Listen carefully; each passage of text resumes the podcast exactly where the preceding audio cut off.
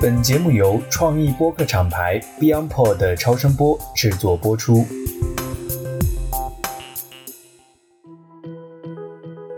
大家好，我是艾勇，欢迎来到 DTC Lab，DTC 品牌研究室的播客，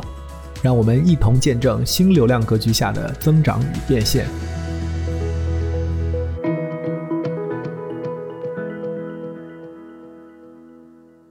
欢迎大家来到最新一期的 DTC Lab。上海的疫情期间，哈，我们的更新速度也比较慢，也先预祝上海能够早日解封。我们现在是在北京，今天我们邀请了两位咖啡的爱好者和从业者，一起来我们来聊一个关于咖啡的 DTC 品牌的话题。那先介绍一下两位嘉宾，第一位呢是我们播客界的大 V，大小电台的古四，卡机了，卡机了。大家好，我是大小电台的主播古四。大小电台是。大小咖啡咖啡馆里面孵化出来的播客节目，我们除了聊咖啡之外的话，也会聊一些酒啊、美食一类的相关的一些内容，然后也会探讨精品吃喝有关的生活方式。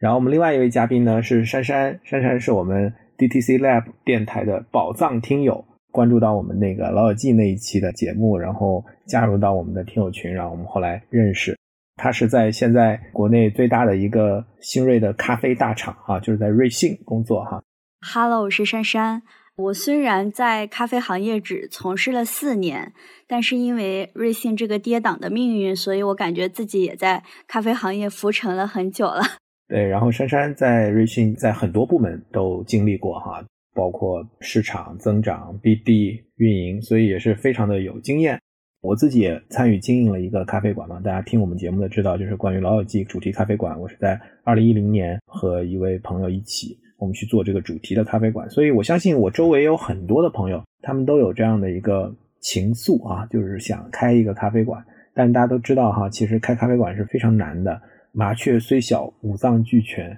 这个赛道其实在最近这几年也变得非常的拥挤啊，甚至是白热化。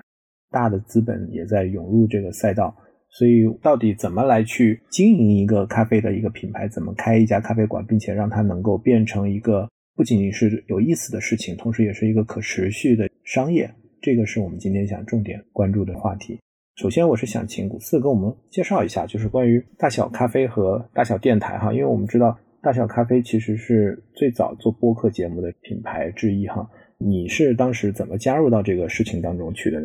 我先介绍一下大小咖啡。对于大小咖啡来讲的话，它其实是在一六年的时候创立在北京。更多北京的听众的话会知道有大小咖啡这样的一个品牌。那他们自己介绍自己就是精品的吃喝为载体的一个消费文化的一个品牌嘛。那后续其实大小也做了很多有意思的事情。我其实本人是一个互联网的产品经理。那认识大小的话，其实也是在保留古巷的那一家店。那家店相对于香尔胡同来讲的话，会比较大一点，而且前面有一个院子，有一棵老槐树，然后还有个石榴树，以至于我加入到那个群里面，发现有很多人其实不是为了喝咖啡而去的，而是为了偷石榴而去的。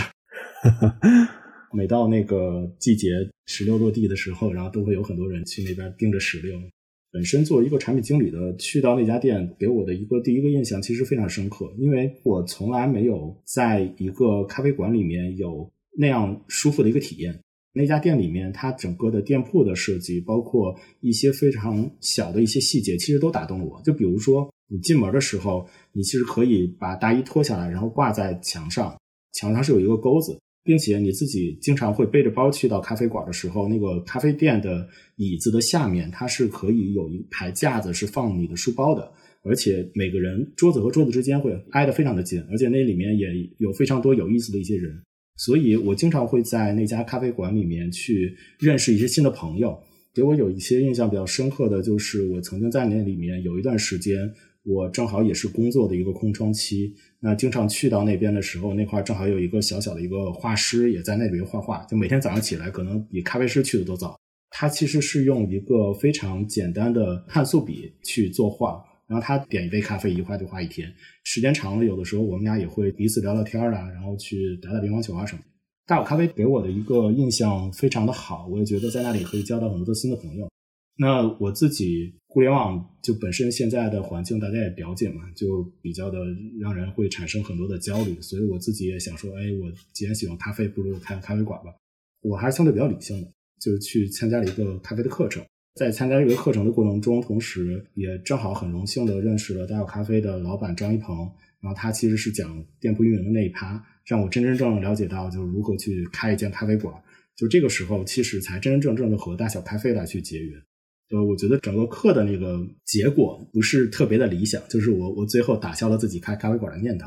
但是给我和大脚咖啡老板这样一个结缘的这段历史的话，就是也慢慢的彼此互相的熟悉，然后成为了比较好的朋友。在几年之后，也促成了大小电台的这件事情。所以从这个角度来去讲的话，其实大小电台是一个从一个兴趣点出发，然后相对比较的随意的一个开始。但是后来慢慢慢慢的做到现在的话，我觉得它也成为了大小咖啡里面一个不容或缺的一个符号。然后很多的人也通过了大小电台来认识了大小咖啡，然后也通过大小咖啡慢慢的会去听大电台的节目，大概是这样的一个过程。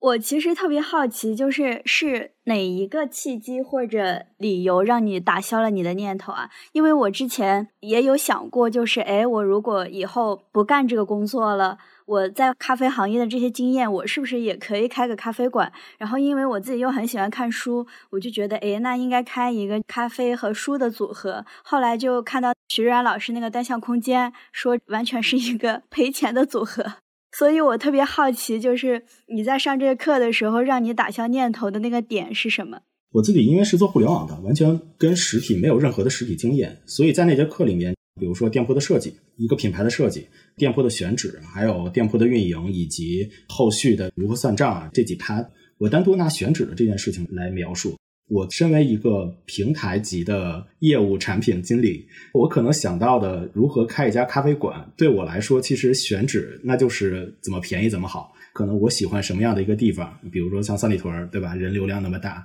只要我选定了这样的一个地方，那人流肯定没有问题。只要我在三里屯这个区域里面找到房租最便宜的一个地方，并且呢，这个地方也比较适合开一间咖啡馆，那就够了。这个真真正正是我最初的一个想法。但实际上，在那节课的里面的话，我才发现，比如说像大小咖啡，其实就是一个特别典型的一个例子。它作为一个社区的一个咖啡馆，它的思路是和我刚才所描述的那个想法其实是反过来的。就是你选址选到了这里，那你真真正正的要去了解说，你这个社区所在的位置，那它的这个社区的构成是什么样子的？那这个社区都有什么样的一些人？我怎么样去把这些人去服务好？我要先服务好我的方圆可能五公里或者是十公里内的这些人，之后再去讲之后的一些事情。所以它完全是反着来的。你如果是从一个互联网经验的话，你会很容易遇到一个非常。大的一个问题就是你的人真正需要的是什么？他们为什么会来到你的店里面？你是讲不清楚的。但是你如果是在某一个社区，比如说像麦子店，那在这里面它有什么样的一些人流？那这些人流都是干嘛的？他可能是上班，或者是他可能是在这里面居住的。那居住的这些人，他有没有对咖啡的需求？那他能不能把咖啡的文化更多的传递，更多在这个社区里面去深耕下去？这个是完全两个相反的一个思路。先从这一点，就对我来说打击会非常的大。我平常可能想想是说，我开一个店，未来对于我这么好歹一个也是互联网大厂的一个经验，那开个公众号或者是做个大众点评刷一刷量，好像我的人流就可以来了。而且我很多的互联网的朋友其实也都是这么想的，所以大家都有这样的想法。那这样的想法其实对于真真正正去做一个实体扎根在社区的一个实体的这样的一些人的想法里面，其实是非常的可笑的。但是我觉得很好玩的是什么？是瑞幸其实走的就是刚刚你开始想走的这个模式。一八年的时候，我们做了非常多的推广，然后我们的口号就是说，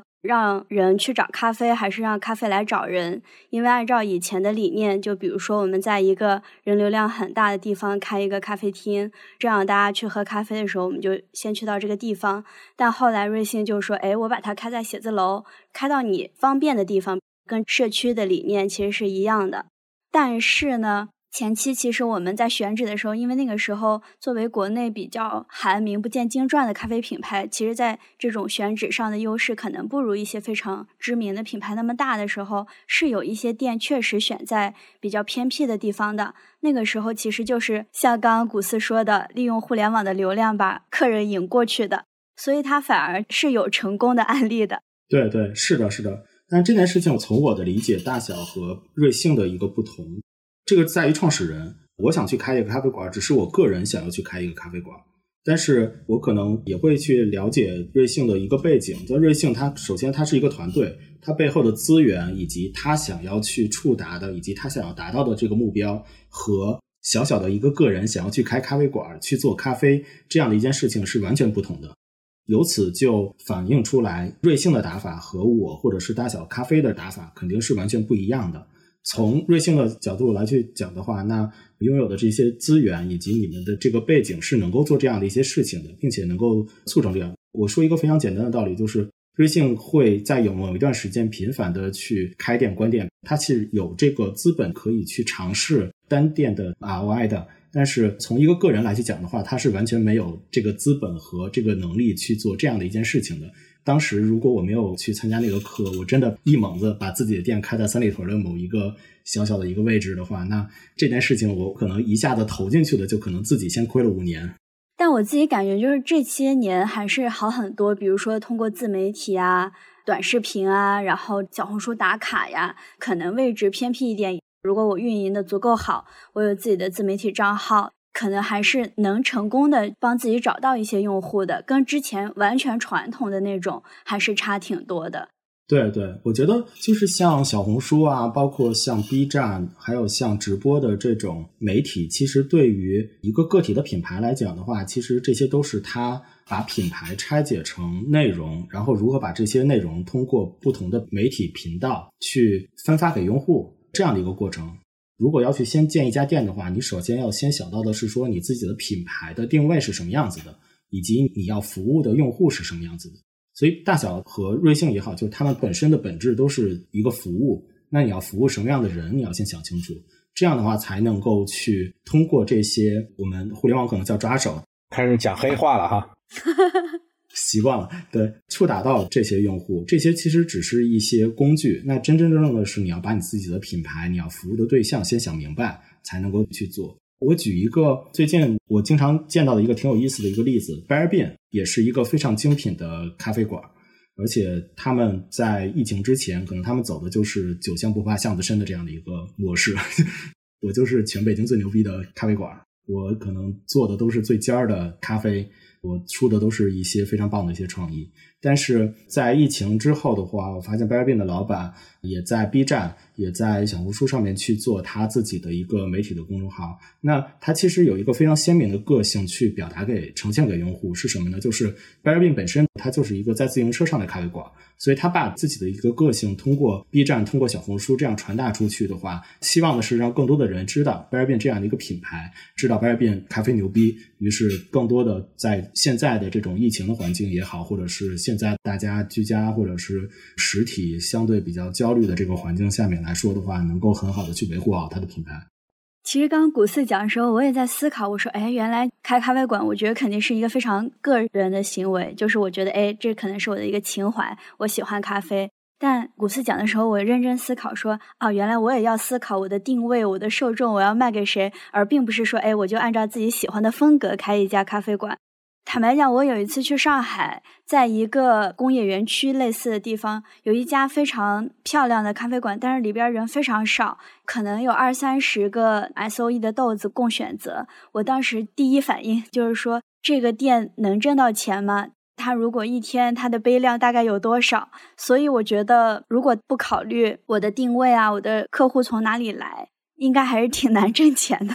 我们看这个模式，就大家刚才讲的这个话术里面，就是说可能开咖啡馆是一个情怀，但我们知道情怀不能当饭吃，或者它不是一个可持续的商业行为。但是为什么另一方面这么多资本又看好这个赛道？我我第一次听那个珊珊跟我讲，叫色咪咪组合，对吧？对，上海的色咪咪组合。色咪咪是什么？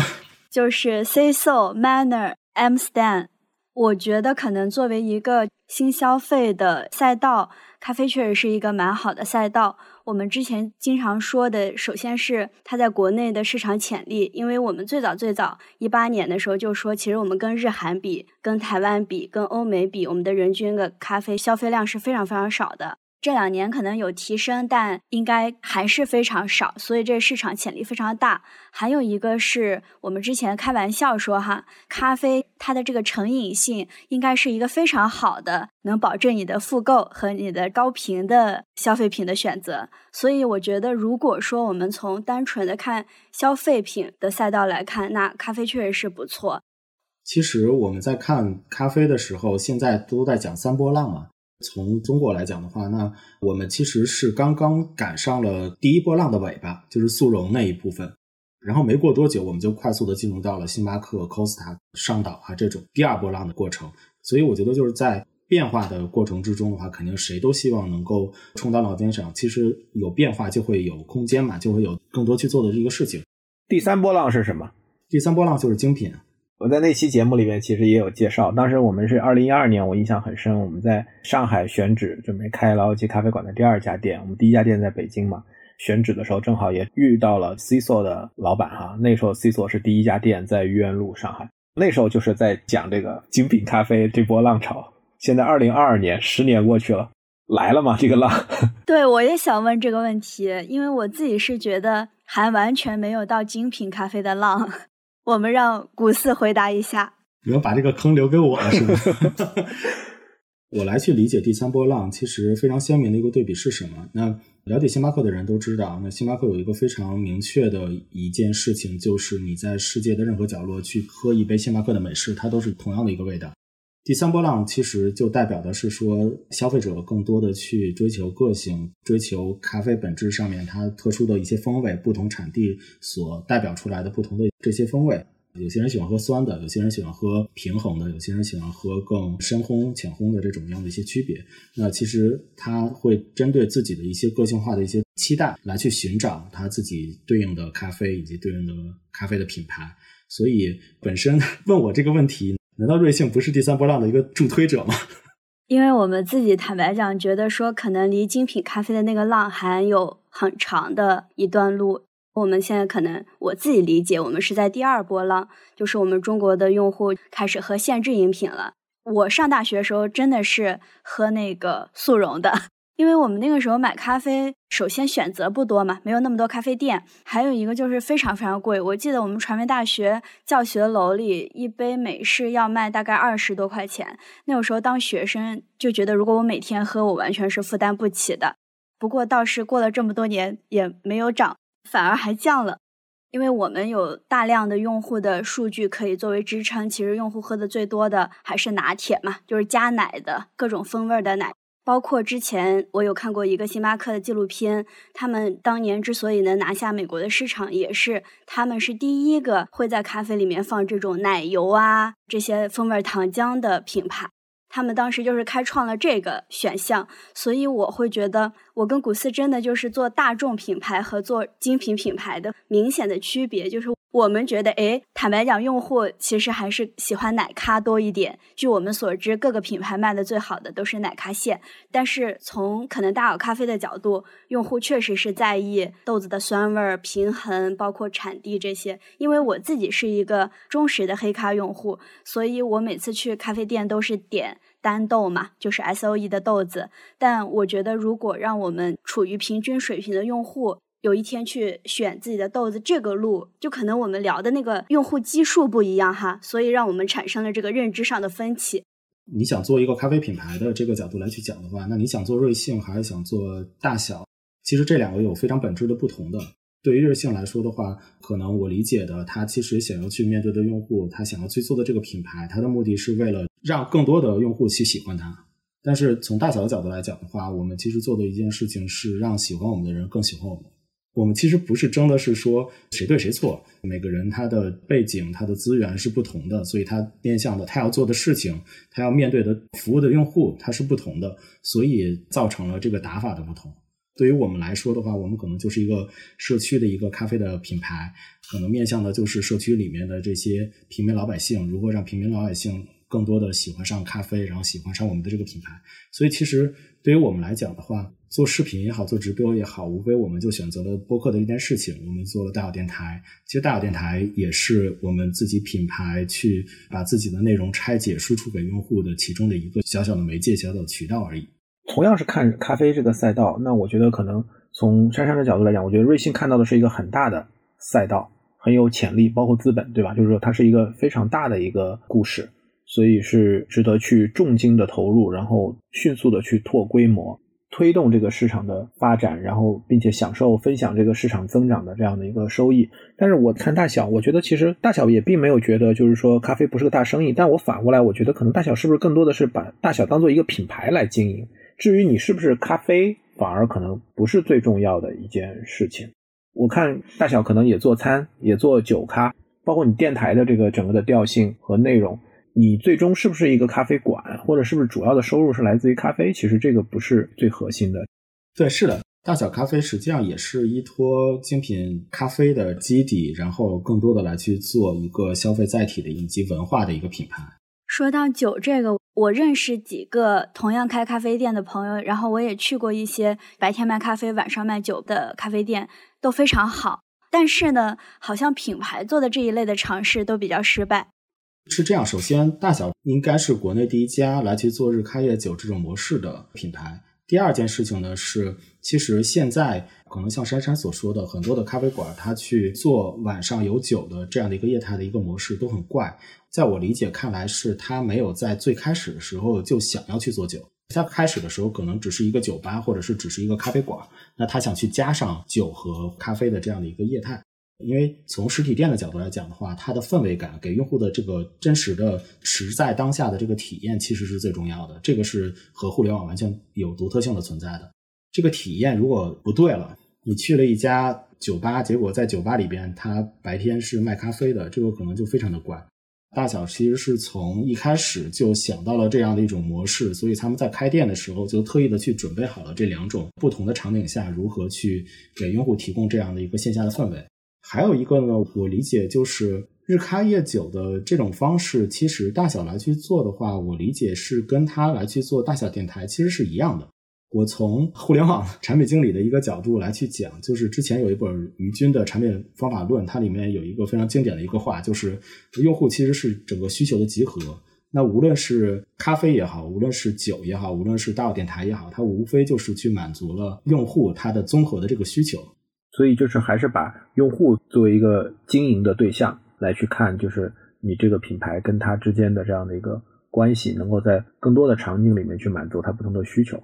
对，就我们要服务的人，他就有这种晚上想要去稍微休闲一下、喝点酒、聊聊天的这样的一个需求嘛。那所以我们就可以提前去满足到。其实大有电台也是这样的。就我觉得可能像不包括精品咖啡啊、日咖夜酒这种模式。它就是不适合做的非常的规模化或者连锁化。如果做成那样，它就会失去它原本的特色啊，或者它应该有的一些风格，所以反而是做不好的。我个人感觉，这就有一个很有意思的话题哈，就是说，是不是做精品咖啡它就没有办法规模化？然后，但凡要规模化，你就没有办法做精品。那怎么看 Blue Bottle 哈？我其实很早就知道 Blue Bottle 这个品牌，然后我有一年我去美国，然后是在旧金山。特意去找了一家店去体验一下，但是你看他是今年来上海开店吧？对，我们还特地做了一期节目。就我感觉，Blue Bottle 还是个例。但星巴克也开了很多精品店，对吧？但是我感觉，不管是星巴克还是 Manner 也好，就是首冲这条线，更多的是一种，就我可能补充我店里专业感的这么一条线，根本不是它的主营的线。从运营的角度来讲，你觉得就是手冲咖啡或者精品咖啡能走规模吗？或者说能变成一个比较大的体量的生意吗？我们如果参考 Blue Bottle 的话，肯定是可以的。但是我们就是要舍弃一些东西。现在就是看品牌也好，大家愿不愿意舍弃这个东西。Blue Bottle 其实我们有看到它上海的那个店里，不只是只卖手冲，就手冲是它的定位，像刚刚古四一开始说的。但是与此同时，它也卖正常的，比如。美式拿铁，还有一些果茶呀什么的，只是我们觉得在精品咖啡这个定位上，他们卡的非常好，它做成了这个定位里的一个标杆。它的定位定的非常好，然后包括它整个的设计，包括它一直以来的宣传，但它未必说我只靠手冲这条线作为我的主营业务，或者作为这条线活下来。包括那个 Blue Bottle 有很多自己的咖啡杯的周边、咖啡豆啊这些。但如果我们回到精品咖啡，就是手冲啊这些，它的浪潮有没有来？我觉得还是没有。Blue Bottle 对于我们现在来讲的话，其实它没有办法和瑞幸和星巴克比较，因为本质上他们追求的不是店铺的数量。我的理解，其实他们在第三波浪上啊，他们其实追求的是每一个店的一个体验。你可以看到的是，首先，Blue Bottle 它每一家店的店铺的设计，它其实是会精心的去和当地更多的去结合，以及它的设计会非常的有自己当地的风格的特色的。它不是每一家店都非常的标准化的，以及他们会定位的去考虑到，比如说我要进到日本的一个市场，我记得日本的第一家店应该是在东京的表参道上面的一个非常有风格的一家店铺，就是那个是一个小的一个独栋的楼，它的上面的一个顶是一个斜坡的一个顶，表面就是非常白的一个店铺。上面有大大的一个蓝色的瓶子的一个 logo，就那家店可能最后变成了一个网红店的目的，也是在于它更多的是通过设计，通过它对于咖啡的体验的一些理解。我们在做那期节目的时候也分享过，就是创始人其实对于日本的咖啡的慢体验的这种文化，其实非常非常的打动的，所以他也希望能够把这个带到自己的品牌当中来。他非常享受的一个点就是能够在顾客面前亲手制作一杯咖啡。那从这个角度来去讲的话，那从反映到他去经营这个品牌，反映到他去开店，他一定不是说。我要去拿这个全地段最便宜的店铺，我要跟某一个品牌去追求店铺数量，摆在他案子上边的那个 KPI 肯定不是这个。精品咖啡变成一个规模化，我为什么觉得现在还是在这个浪的过程中？就是因为大家其实都有不同的案例，其实大家都在不同的去探索这件事情。星巴克有星巴克的做法，比如说他会在自己的吧台的一角摆上几个手冲的杯子。它也同样会提供中杯、大杯和超大杯的杯量的手冲。当然，星巴克也做酒，就它的酒可能会在上面的一层，并且它也会有烘焙的厂，然后让大家去了解咖啡是怎么从一颗豆子慢慢的变成一个咖啡粉，慢慢变成你口中的一个苦了吧唧的一个饮品，这个过程是怎么来的？他们也会不断的去传递这件事情。其实这些都是让大家首先认识咖啡，第二是喜欢上咖啡。那无非是大家不同的人去做的不同的事情，它的经营的理念是不同的，这也是反映到刚才讲的，就是它的定位不同，它的出发点不同。所以说回来，就是大小核心的定位是什么？然后你们定位的人群是什么？我不太敢班门弄斧的去讲大小的一个核心的定位，但是从我的一个爱好者的角度观察的话，我觉得大小首先扎根在社区这件事情是一直我可以讲固执的再去做的。张老板，我的推荐他很多次，你要不然多开点店在哪哪哪，比如在我家旁边或者在我公司旁边开个店多好，这样我喝起来也比较方便。但他都说就是我骑小牛能够到达的地方，就是我开店的整个范围。但你看的话，就是他真真正正是在社区。在胡同里面，这些平民老百姓他们去生活的地方来去做。首先，这个品牌扎根在社区；第二呢，他在做的一些事情，比如说像太小地方，就是一个小小的一个艺术空间，然后给艺术家可以轮流的去做展览。那你能够从大小咖啡的公众号里面看到更多太小地方的一个照片，它不单单是我是一个艺术空间，我要是端着的那种姿态，它更多的是一个。光着膀子一老大爷在胡同里看着太小空间里面去展出的这个展览，这样的一个姿态，所以这个姿态明摆着给大家传递的，其实这种文化就是我是一个社区的文化，我希望能够更多的落地的和平民老百姓去结合，以及说在这个社区的里面的话，我希望能够做更多有意思的一些事情，能够传递更多潮流或者是更多精品吃喝相关的一些文化，从这个角度来去定位来去做的。所以像大小电台也是。它其实更多传递的是一个精品吃喝有关的这种生活方式，所以我们有不同的栏目，通过每一期的这些节目来去更多的传递给我们的用户。这个我刚好想问，就是大家会觉得说社区店是一种新的场景，或者是一种我们可以补充的场景吗？因为我们比较常见的，比如说写字楼，大家上班中午休息买一杯。还有就是商场，我逛街啊，或者约朋友，剩下就是一些休闲场景，比如我们能常见的那些三里屯啊。但是社区，因为我觉得可能除了北京、上海这样的一线城市或者一些准一线城市，社区这个概念在一些地方可能它比较薄弱。就我就觉得，那我们适合做社区咖啡这样的场景的概念吗？我们内部其实也有探讨，但一直也没有去做这个场景。对，因为我觉得可能瑞幸其实很核心的或者说新的这一波厂牌，我觉得包括 C 索哈，就是 C 索一开始出道就是以空间的设计感和这种手冲精品咖啡这一块儿，包括我记得当时创始人还给我们看他们这个这个店的后面，就是他们有专门培训咖啡师走这种专业路线。但现在这一波开店，其实很多都是走效率，都是自提，然后外卖，更多打的是这样的一些，不是这种体验式的一个概念。我感觉这两个非常不一样，就是我完全能理解古斯说的那种，我对于咖啡的体验，我对于咖啡这个空间的这种 enjoy 的感觉。但好像如果从瑞幸的角度，我们更多的是提供一个就类似于工具型或者功能型这样的选择偏多一点，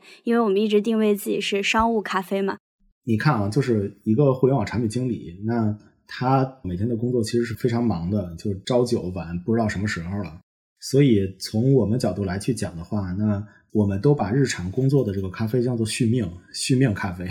瑞幸其实就非常好的去捕捉到了我们的这种潜在的需求，而且非常的明确，能够通过低价的方式来去打动我们，那我们一定是会买账的。平常就是在周末的时候，想要去放松一下，想要去找一个舒服的环境，或者找一些三五好友去找一个地方聊聊天儿，并且能够有一些新鲜的事情，认识一些新鲜的朋友。这个角度的话，我们可能周末的话，更多的去钻到一些小的社区的一些咖啡馆里面啊，或者是设计整个咖啡的体验非常好的一些。像我就是非常典型的一个猎奇型的一个咖啡爱好者，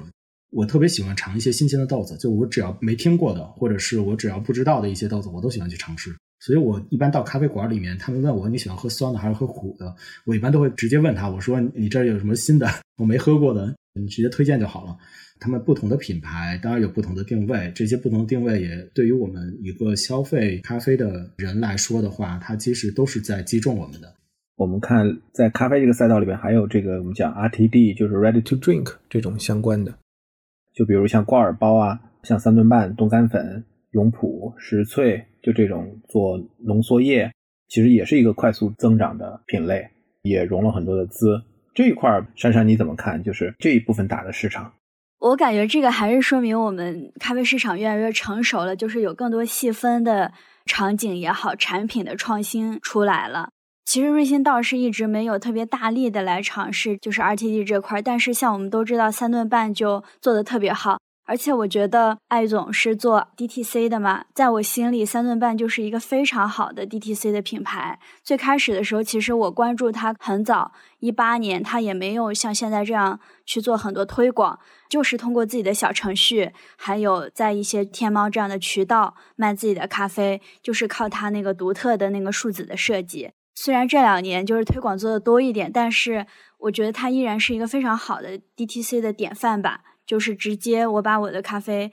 卖给我的消费者，而且据我所知，他的那个小罐儿是他们自己的专利嘛，一八年的时候自己出的，他也有自己的豆子的烘焙厂，包括小罐儿的专门的工厂，基本上我感觉整个供应链也都在他们手里吧。三德半他们其实对于我来讲的话。和刚才讲的瑞幸和大小其实是一样的，就是它满足了不同的消费者的这个场景，那并且能够非常精准的去切入到，并且能够明确的定位。我举一个非常切实的例子啊，就是最近我一直引以为傲的是，我把我老婆从一个咖啡的一个过敏爱好者，就喝咖啡就心突突的一个人，然后在疫情这段期间带着她喝咖啡喝的特别的凶。我其实自己家里边是有准备手冲壶啊的一些东西的，所以我每天的话可能会有时间就可以给他做一杯咖啡。但是突然有一天，他因为有一个会要马上要参加，所以我在把我的那个手冲壶刚端出来的时候，他咔嚓拿了一个三顿半的一个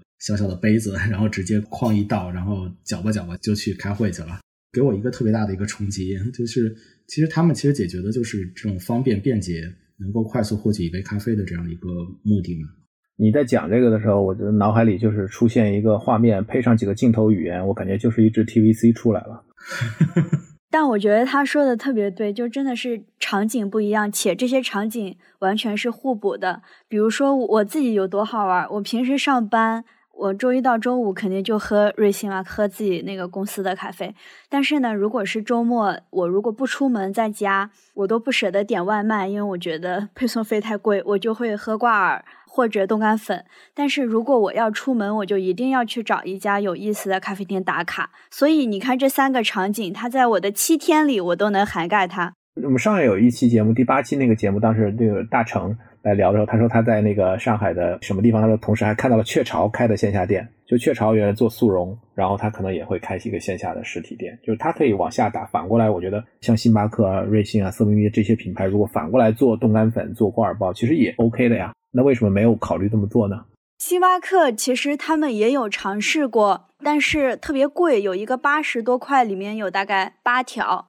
也是那种冲的，我们和星巴克作为业内比较大的连锁，反而在这条业务线上做的都不好。或者说，是不是还是在心智上，我们做消费品品牌还是一个就是核心站位的问题？这有点像茶饮做咖啡，包括咖啡做茶饮，就理论上来讲，其实都可以，但实际上很少看到交叉能做得非常成功的，至少目前吧。是的，是的，是的。我觉得从一个产品经理的来去讲的话，可以来帮忙分析一下这件事情。虽然爱勇的这个 DTC Lab 的这个节目请的都是一些业务的人员，就经常能够在节目里非常明显的听到在 diss 产品经理。有这个吗？我感觉我们这个制作人 Hack 要吐槽了。我我甚至都把那个时间点分享到我们产品经理的一个小群里边来看看，说快看看吧，这个节目里面又在 diss 产品经理。开个玩笑啊，就是可以从产品思维的角度来去分析一下这件事情。就是刚才我所分享的，就是于金产品方法论的这一句话，就是用户其实都是需求的集合。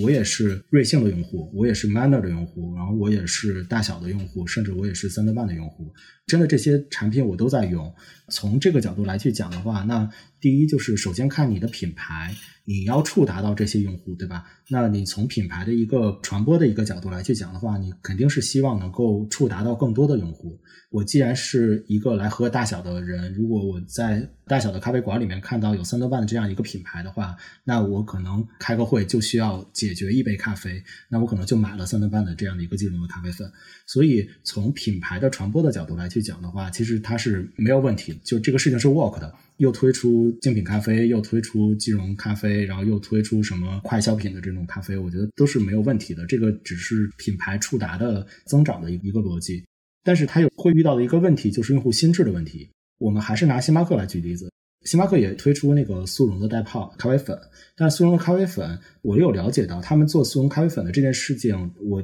记得至少应该做了十几年还是二十年的时间。生产那个速溶咖啡的这个人去世了之后，这个产品才推出来。所以他们做速溶的这件事情做得非常的专心，而且产品做得非常的好。但为什么大家聊星巴克的时候，没有人知道有速溶的这件事情？就是因为大家对于星巴克的一个认知，就是我要拿着这个杯子到处去炫耀，或者我拿着苹果电脑在星巴克的这个绿伞下 装个逼，戴个墨镜，对吧？它是这样的一个认知。那我回到家里头，我为什么要用一个速溶的咖啡去喝星巴克的这个品牌？我觉得这个是一个用户心智的问题。其实，我如果这个品牌想要更直接的触达到用户这件事情，其实做所有的东西都是 work 的。但是，用户真真正正他如何理解你，他如何对你是一个什么样的一个认识，什么样的一个认知，这个是用户的自主的一个选择。所以，这个中间可能会有一些 gap。我在想，其实我们也确实在做这个冻干粉和挂耳，但是你们应该都没有听过吧？就是好像完全没有推广也好，没有什么宣传出来。这可能就是心智的问题，因为我可能对于瑞幸的一个理解就是工作场景下一个续命的 咖啡。确实是心智的问题，包括我们自己可能也会有担心，因为我们有认真的去做过调研，就是冻干粉也好，萃液也好，其实它的成本并不低，所以我做下来可能第一这个事情它的 I O I 可能并没有那么的高。我们大概算了一下，三吨半的那个小罐儿，一个大概售价应该是我除下来大概是七到八块。如果说我们去卖这种速溶的咖啡，那它其实非常接近我们现制的费用了，就是一杯咖啡的那个价格了。一个是说在价格上，我们会担心它会不会影响我限制的这条线。另外一个就是我们在现有的冻干粉这个品类，我其实是切不出来一个特别独特的，不管是价格的定位还是其他的定位的，所以我们好像就没有特别去发力这条线。我觉得这个赛道就是到底它能长多大，其实坦率讲，我也觉得还有待观察。它现在毕竟还是没有变成一个相对更大众的或者更主流的这样的一种消费形态。那作为行业的细分品类的 leader，因为有很多的新消费品牌，其实它要有机会在重围当中能够杀出一条，它就必须要开创一个新品类，同时它要承担就是我们叫 MTC，就 marketing 的 category，就是它要去教育市场，要去营销这个品类的这个作用，其实是非常挑战的，而且需要相对长期的投入。而很多大品牌其实它可以在这个后面来跟随。如果这个赛道真的做起来了，它可以要么收购啊，要么它进场用自己的这些供应链的优势和营销的资源优势去打，这就是过去很多的消费品的赛场上看到的这样的一种模式。那我觉得现在在咖啡这样的一个相对传统的品类，然后现在做一些功能性的这样的一些创新，或者说这种形态上的创新，其实这条路现在还是在一个有待观察的这样的一个阶段。但是好在就是 中国这个市场真的足够大。所以，就像刚才珊珊讲，可能大厂或者巨头可能现在也还无暇顾及这个地方，那就先让他跑跑看，然后先自己跑马圈地，把自己核心的要占的这个场景和用户先占掉再说。是的，是的，我们现在想的就是说，先把现制的咖啡卖好。我觉得咖啡很有意思啊，就是说中国的咖啡文化肯定不如茶文化强哈，但是我觉得也是在一个快速的发展的这个过程当中，我其实看到现在就是越来越多的业态。或者说品类其实都在横切咖啡这个赛道。我觉得最典型的一个是便利蜂，现在推出了一个咖啡的品牌。我以为你要讲李宁呢。对，我其实就想说这两个，就是李宁，我看最近大家肯定有看到哈，说一铺开就七千家店，貌似好像在他七千家门店里面搭个台子就可以。但他现在实际只有两家。对对对，这个就是新媒体哈，起标题。那也没有中国石油强。是的，是的。对。所以我不知道你们怎么看这两种不同的业态的这个变化。我理解就是不眠海可能还是更多的是便利蜂开店中店，这个其实对不管是瑞幸也好、星巴克也好，还是思文娱也好，我其实觉得还是一个很潜在的一个挑战者哈。尤其考虑到便利蜂其实还是一个很技术流的打法，在运营这一侧对算法、对数据的运营是非常优秀的。单独用来做咖啡这个品牌能不能做成？这是第一个。那第二个，就像李宁这样，其实李宁它代表了，就像您刚才讲的，像中石油、中石化，有很多在线下有这样的一些渠道或者有一些门店，他们有没有机会把咖啡作为一个场景体验的一部分，并且做一个独立的一个产品和品牌来运营？首先就是便利蜂的话，其实我有看到，甚至我家附近也有开始单独在开咖啡店了。但是我觉得便利蜂也逃不过刚刚我们聊的心智的问题。再有一个就是，我觉得古四从头到尾一直在强调，我们不管什么样的定位，都是在切不同的场景和需求。我觉得不眠海或者便利蜂它走的其实还是便利店这个模式的话，那其实跟现存的，比如全家、比如 Seven Eleven，其实是一样的。除非他们真的就是把不眠海这条线拉出来。单独的来打造不眠海这个品牌，那就是另外一一种打法或者另外一个故事了。它可能是下一个，比如他们对标的，我之前看一些那个发出来的稿子，应该对标的是 Manner。然后李宁这个，它其实跟那个中国邮政和中国石油还不太一样。中国邮政和中国石油，我们之前理解就是这个位置是现有的，我就是有这么多线下的点位，那我不要让它浪费，对吧？我结合咖啡，看似非常合理。但其实就是它的场景是有的嘛？我们之前就考虑邮政的位置，它开店的时候，并不是基于说这个地方是一个消费的点位，而是以前以邮政服务这样的出发点去开的店，所以它首先在选店上就不符合一个咖啡店或者咖啡这种商业模式的选店逻辑。你可能觉着我把店闲置了，我开个咖啡看似很合理，但如果它切不到消费场景的话，其实是比较困难的。然后加油站的话，因为我以前在比利时啊，在欧洲，确实加油站有非常多的咖啡。在国外这个场景非常贴合，但国内我觉得在加油站喝咖啡可能还是需要一段时间，因为加油站的点位吧，还是要回到点位，供应链的这种补充啊什么的，可能也有一点困难。李宁比较特别。主要是模仿 Nike 以前有一个叫做 Energy Store 的做法，就是打造一种健康啊这种生活方式。所以他们其实现在虽然说要开七千家，目前只有两家，而且他们不是卖咖啡，他是购买了李宁的产品之后的赠饮。主要还是对他们李宁的这种零售体验的一个延展和升级吧。它的重点目前看来，至少不是说我要来抢咖啡赛道这个概念，它还是想把它作为零售线下店的体验和服务做到更好。包括其实我们之前也有看到，像时尚做咖啡啊，他们都是基于这个角度去切的。未来汽车表示不服哈。对，所以就坦白讲，邮政啊、石油啊、李宁这一类，就是让这个行业更热闹了。但是我其实很关注一个点，就是因为我觉得便利蜂还是一个非常强的公司哈。我自己觉得，你看便利店这个形态，其实在国内这么长时间，其实都没有新的玩家能够打出来。然后便利蜂肯定是在最近这几年成长的非常快，而且很有机会继续做得更大的。一直就是觉得它的数据化的运营能力，包括选址，包括店内的这样的一个运营能力，去把平效和人效的这样的一个提升，都是使得它能够和全家呀、Seven Eleven 啊很多这种便利店去对打。那这样的他的这种运营能力会帮助他去做咖啡，会产生一个协同效应吗？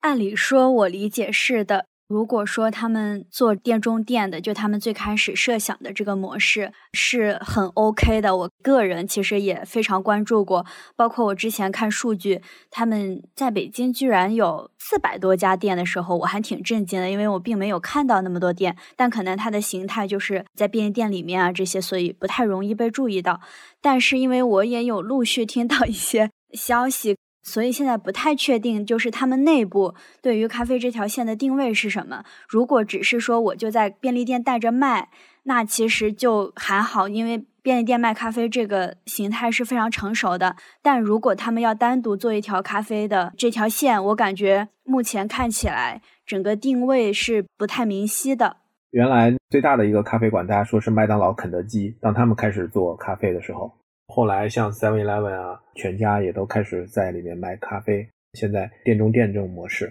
对便利蜂的这个 case 的话，其实在我一个咖啡边缘的这个爱好者来看的话，就是非常典型的一个，就是老板脑袋可能一拍想明白，哎，我要做这个事儿，可能在战略上这个没有问题，是 work 的，但是在下面的执行力上面的话，就会遇到非常多的一些问题。我举一个例子吧，首先。便利蜂来去做这个事情的话，我知道在市场上收购了一大堆的精品咖啡，非常高端的咖啡机，以至于就是很多精品的咖啡馆子，他们开一个店都没有咖啡机要了，就是那二手咖啡机被炒得非常的贵。这是第一件事情。那首先他们把器具配齐了，把基建做好了。可以看到，当不眠海推出来的时候，所有人都在吐槽那个咖啡实在太难喝了。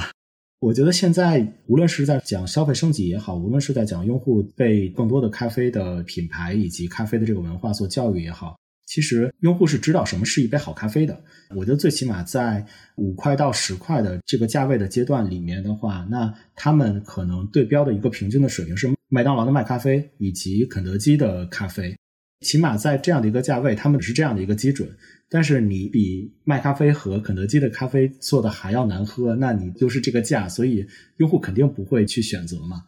我其实观察到，因为我自己所在的这个工作地点也是兵家必争哈，就是我在节目里面也其实提过，我们在北京的办公室是在三里屯 SOHO 嘛，然后我们楼下其实就环绕着楼底下就有星巴克，对面有瑞幸，商圈很近，其实原来还有猫屎哈，现在。好像关掉了。然后我们楼下 B 一的那个便利蜂，现在其实就是开了一个不眠海嘛。我其实有观察到，就是说，你包括现在我刚刚在录节目，还打开小程序。其实我打开便利蜂的小程序，它里面其实是有自助咖啡，然后不眠海有一个单独的小程序，有咖啡有茶饮，相当于就是说在店里的那种自助咖啡，十块钱以下的这种，它是一个放到一个小程序一个场景里面去卖。另外一个就是单独做一个不眠海的这样的一个店。第一呢，他还是想做一个独立的品牌，而不仅仅是像全家、肯德基那样是他们店内的这样的一个产品的延伸。所以他在店内其实用的是自助。便利蜂其实是对平效、对人效要求非常高的嘛。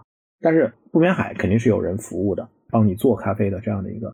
第二个来讲的话，我自己觉得咖啡其实是偏社交货币的，就是说，第一它高频，第二来讲它有连带，帮别人买一杯或者朋友一起。第三个来讲，就是因为结合这两点，其实它非常适合来获得很多的用户。就是说，你在便利蜂的这个场景里面，其实你买东西，我们大家现在大部分都是自助结账，甚至连收银员都不需要。但是呢，这样的一个结果呢，就是你是 cash in cash out，就相当于你来来去去都是现金，你其实用户的资料是没有留存的。这也就是我为什么觉得最早我在我的节目里面也比较过，我觉得星巴克和瑞幸的模式最大的差别就是瑞幸起手 D to C，就是说你必须通过 A P P 下单，我其实完整的掌握你整个用户的数据。你在哪里下单？然后你自提还是去店里？对我新品的测试的新品的反馈，对我给优惠券的这样的一些反馈，瑞幸或者说新的这种品牌，它是 own 这个用户的资源的、用户的资产的数据的。但是对星巴克来讲，它作为一个线下门店，我们进去出去，我只是它消费当天流水里面的一部分，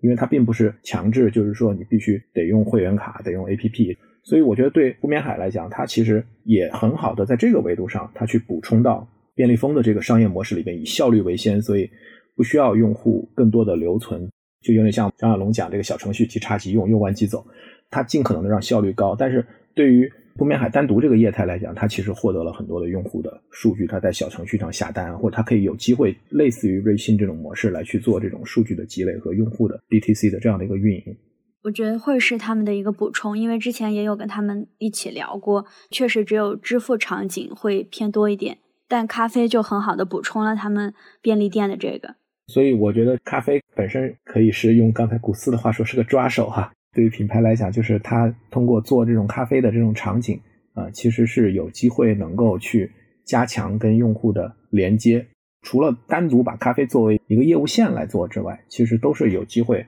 把咖啡变成一个它的品牌的场景里面的一部分的。这也是就是为什么这么多人都觉得咖啡是个好生意。大家都想在这个里面掺和一下，或者大家都觉得自己在里面有机会找到自己的这个切入的这个角度。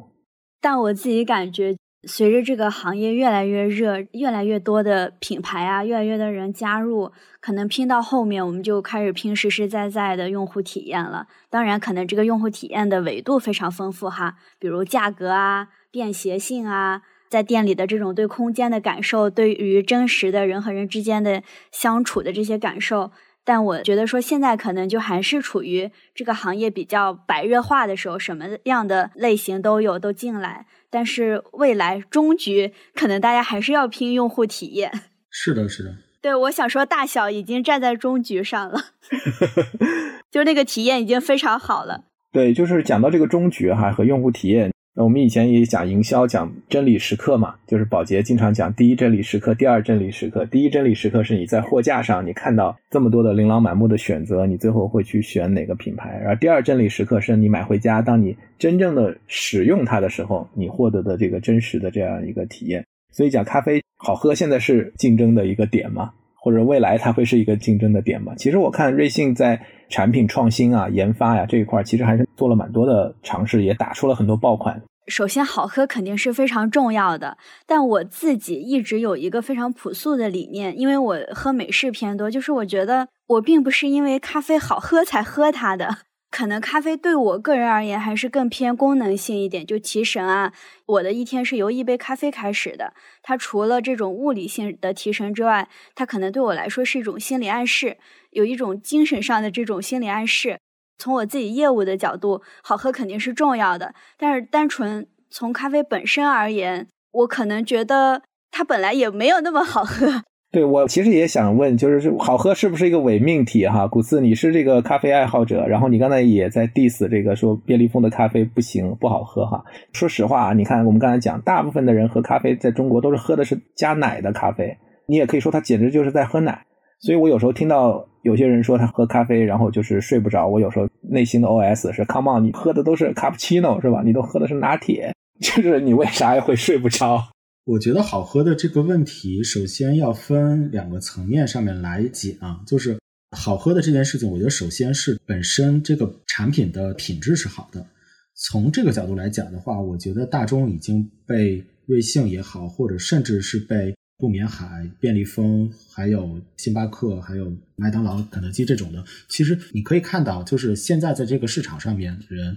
所有的市场，它至至少少的会去说这个豆子是鲜烘的，或者说至至少少是会这个是一个阿拉比卡的豆子。所以从这个角度来讲的话，我觉得就是好喝本身品质好的这件事情，其实在大众的一个认知上面已经是一个基本了。所以我才刚才去吐槽说不眠海它本身从战略上或者是从数据的一个更多的一个细分。用户画像的一个健全上来讲的话，它是没有问题的。但是从执行力上来讲的话，其实他用心不够，就是他没把好喝的这件事儿真真正正的放在心上，他没有敬畏这个行业，去把好喝的这个事儿做成一个基准线。这个是第一个层面。第二个层面可能是像我这种就是穷讲究的人，我真的是喝过让我愉悦享受的咖啡的，而且我也在一直在追求和一直在寻找这些好喝的这个咖啡。从这个角度来讲的话，其实它是在不同的递进的。其实去任何一个领域，就是你从一个兴趣出发，去慢慢的做成专业，这两个极端的中间其实是分很多步骤的。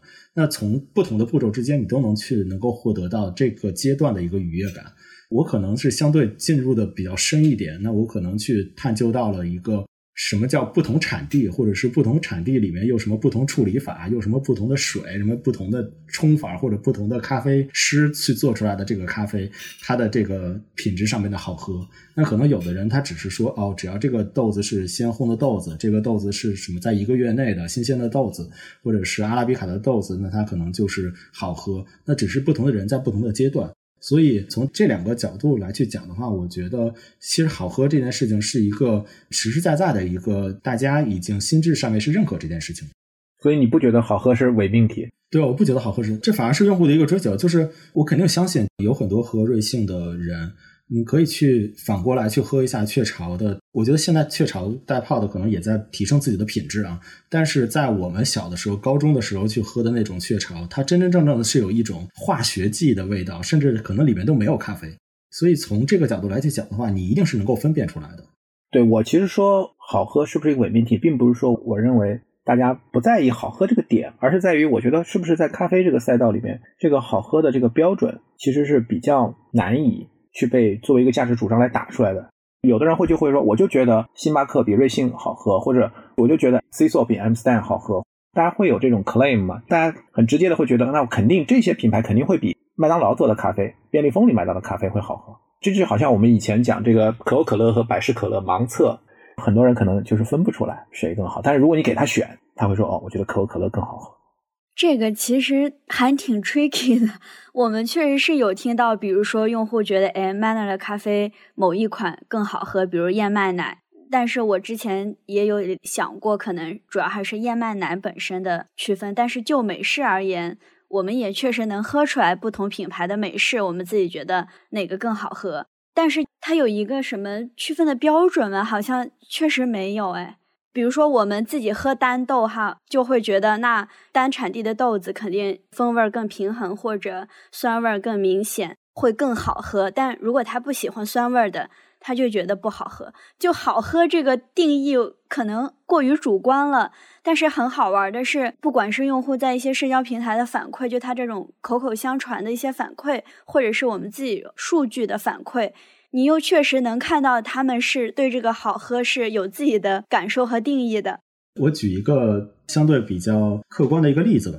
好喝不好喝的这件事情，可能在早期其实最典型的一个例子就是星巴克和 Costa 嘛。Costa 一直标榜自己的味道是和星巴克不一样的，我也确确实实能够喝出来星巴克和 Costa 美式的口味是不一样的。我也确确实实不喜欢 Costa 的美式。我就会一直喝星巴克的，所以这反映的是什么？这反映的是人群是不一样的。不同的咖啡其实无非是这家企业或者这家公司，或者是这个咖啡师个人，他想要去表达的我的咖啡的一个口味基准应该是一个什么样子的。所以更多的是这样的一个基准来去传递给不同的人。那不同的人接受到的就是我从我的口味上对上了，那我可能就觉得这家的品牌我我喜欢，我觉得好喝。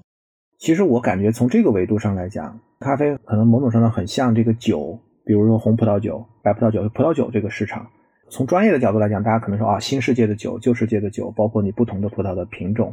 但是你看，大家很少会讲，就是说哪个酒比哪个酒更好喝。其实更多的就是更适合。就像你刚才说，你碰到了一个你适合、你喜欢的这样的一个酒，有的可能喜欢那种更复杂、更厚重的，有的可能喜欢更果香，然后更简单这样的一个口味。而这个里面核心的点，就我刚才为什么问，就是好喝是不是一个伪命题？就是从品牌经营的角度来讲，到底现在在打哪个点？是在打功能性的需求，还是在打情绪的需求，还是在打社交货币的这样的一部分需求。然后从功能性的角度跟大家讲，我喝咖啡其实是为了提神续命。但是是不是其实现在大家喝的还是一个情绪，还是一个场景？举个例子啊，就比如说我们办公室，假如开会，大家有人订了咖啡，假如那个人没有特别细心的一开始说大家想喝什么样的咖啡，他根据自己的情况就订了一杯咖啡，他无非就是说我订一部分美式，订一部分拿铁，然后大家来分一分。我觉得很少会有人说，比如你订的是瑞幸，他说我不想喝瑞幸，我必须得喝星巴克，大家会觉得你这人太作了。但至于吗？反过来就是大家觉得其实不是在那个点上去打，但是在他自己个人买的时候，他可能他会忠于一个品牌，但是其实他忠于这个品牌的原因可能有很多，有可能是性价比，有可能是便利性，有可能是他觉得 lifestyle 调性，消费者会找到一个理由来去做这个决策。但是我觉得好喝、功能性这一块的东西，可能在咖啡这个品类上没有那么强。我理解你的意思，就是我们可能还是选。品牌或者因为我便利性大过于了这个咖啡本身的味道，对吧？对，我就是觉得现在可能市场第一在快速的增长，第二来讲，我觉得还在一个很早期的一个阶段。我看很多报告说，国外好像每个人喝多少杯咖啡，中国人均喝多少杯咖啡。半佛仙人当时讲这个瑞幸吊打这个资本主义割资本主义韭菜的时候，就是讲，就是说我们讲的 story 其实就是这个嘛。对投资人来讲，或者我们对整个大家看好这个赛道，其实就是觉得中国的消费的这个基数还是很低的，有很大的成长空间。所以其实我坦率讲，我觉得现在其实市场就是消费者对咖啡的这样的一个认知，其实仍然还有很大的可以去挖掘的空间吧。对，但我感觉随着这两年，就是越来越多的咖啡品牌。用户开始对这种我们所谓的爆款或者单品还是有追求了，就是他逼着我们这些做咖啡的人去创新我自己的产品。我如果这个咖啡店只卖普通的美式拿铁，我肯定是不行的。所以基本上每个特别有名的精品咖啡，包括我们自己都是有一些可能这个品就是我家独创的，而且这个在奶茶这个领域，我觉得是更突出的。就虽然奈雪喜茶大家卖的东西表面上看起来都差不多，但我们非常清楚，当我想喝一杯多肉葡萄的时候，我一定会选喜茶。可能就是这个行业往成熟发展的路上，它逼着品牌方或者逼着不同的咖啡店去在产品上做一些创新，做一些自己独特的、独有的产品去吸引用户。我们之前确实做过数据调研，就是美式用户的这个忠诚度是最低的。因为可能美式对他来说就是一个咖啡因，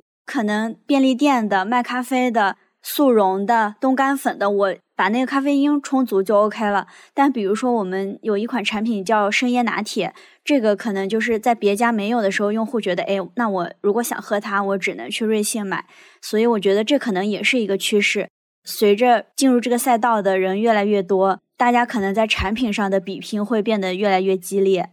我来分享一个我自己喜欢咖啡的一个小小的一个例子吧。我觉得咖啡更多带给我的，除了这种功能性咖啡因的这个解决的这个问题之外的话，另外的话，咖啡其实它的不同的风味，我在去探索这些新的咖啡豆子和去逛不同的咖啡店的时候，其实教育了我一件特别大的一件事情，就是咖啡它除了哎这个咖啡很好喝，我要再来一杯这个之外。我还能够跟咖啡师去聊，哎，这个酸是花香的酸还是这种水果的酸？我怎么来去知道的这些酸？典型的一个例子是，我在可能大概喝了两年、三年的这个精品咖啡的之后，我才真真正正尝到了咖啡里面的一个荔枝的风味。就这一款咖啡的豆子叫做荔枝蓝，它的非常明显的一个特点就是它有荔枝的味道。我其实是在反复喝了两三年之后，我才第一次尝到那个味道。在尝到那个味道的时候，我自己特别的欣喜。我终于觉得，哦，原来我能够感受到那个味道。但在这个过程中，首先你要先知道荔枝是什么味儿的，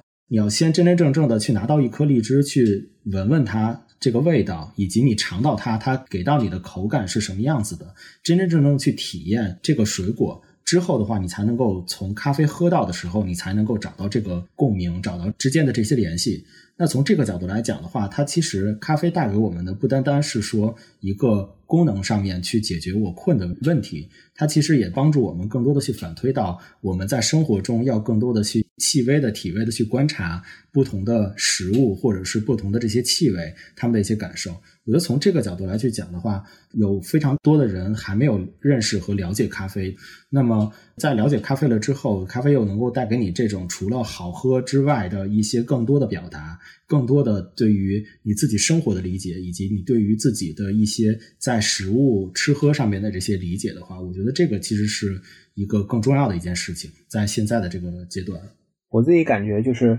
古斯还是一个非常资深的咖啡爱好者。对，就刚才分享的我自己的一个个人关于咖啡风味的一个小的经历嘛，我其实觉得瑞幸实际上也在主动的去做这样的一件事情，比如说瑞幸在推它的花魁的五点零，以及现在的云南的咖啡，其实它都是在给大家去带来一些不一样的咖啡。可能从一杯美式上来讲的话，你可能选择花魁，或者是选择普通的一些拼配的豆子的这个，你就能够明显的去分辨出来，哦，它喝下来的时候是不一样的这种体验。所以其实也挺感谢瑞幸，不单打开了这个市场，并且能够很好的来去教育更多的这些消费者，真正的好喝的咖啡以及真正不同味道的这个咖啡是什么样子的。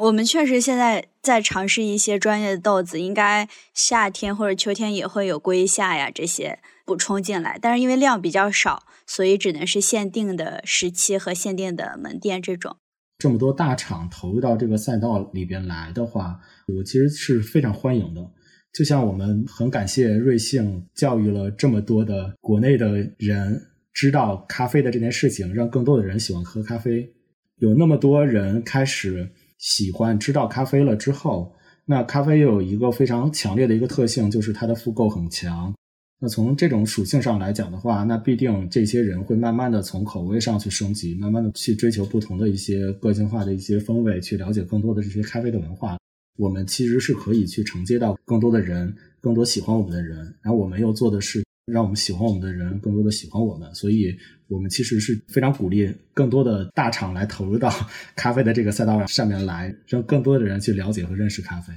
我其实非常同意古四说的，就是前两天吧，在极客上看到一句话说，那个人口的红利不在了，但是人性的红利才刚刚开始。比如说哈，瑞幸是一个发展的非常快的咖啡品牌，但我们自己非常清楚的是，作为消费品，最后其实大家拼的还是品牌，拼大家对你的喜爱程度。就像可口可乐这么多年，哎，珊珊也是第一次做播客节目哈，感觉怎么样？今天录这个节目？我觉得还是挺紧张的哎，因为我可能第一次录播客，我也中间一度担心把它录成一个线上会议的感觉。然后现在的感觉呢？现在反而就是放松了，因为可能快要结束了。然后古四，你自己感觉呢？今天是你第一次到别的电台来录节目吗？对对对，而且我觉得这是一个非常难得的机会，能够直接向珊珊来去学习，并且能够在这么一个专业的以业务嘉宾集中的这么一个播客的里面讲讲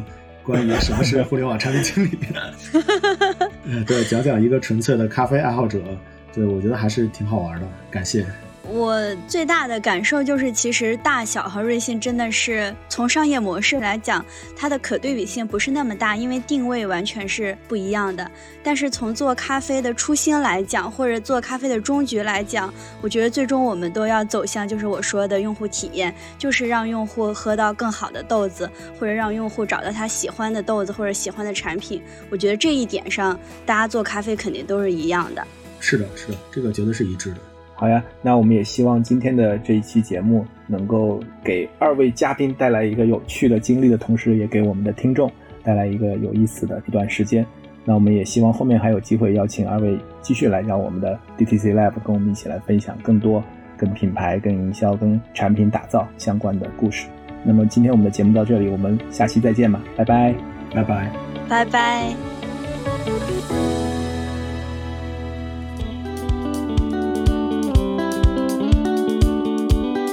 那么想跟我们进行更多交流互动的听友呢，可以添加微信 BeyondPod 二零二一，也可以直接在 Show Notes 下方找到我们的微信联系方式。好的，我们下期节目再见。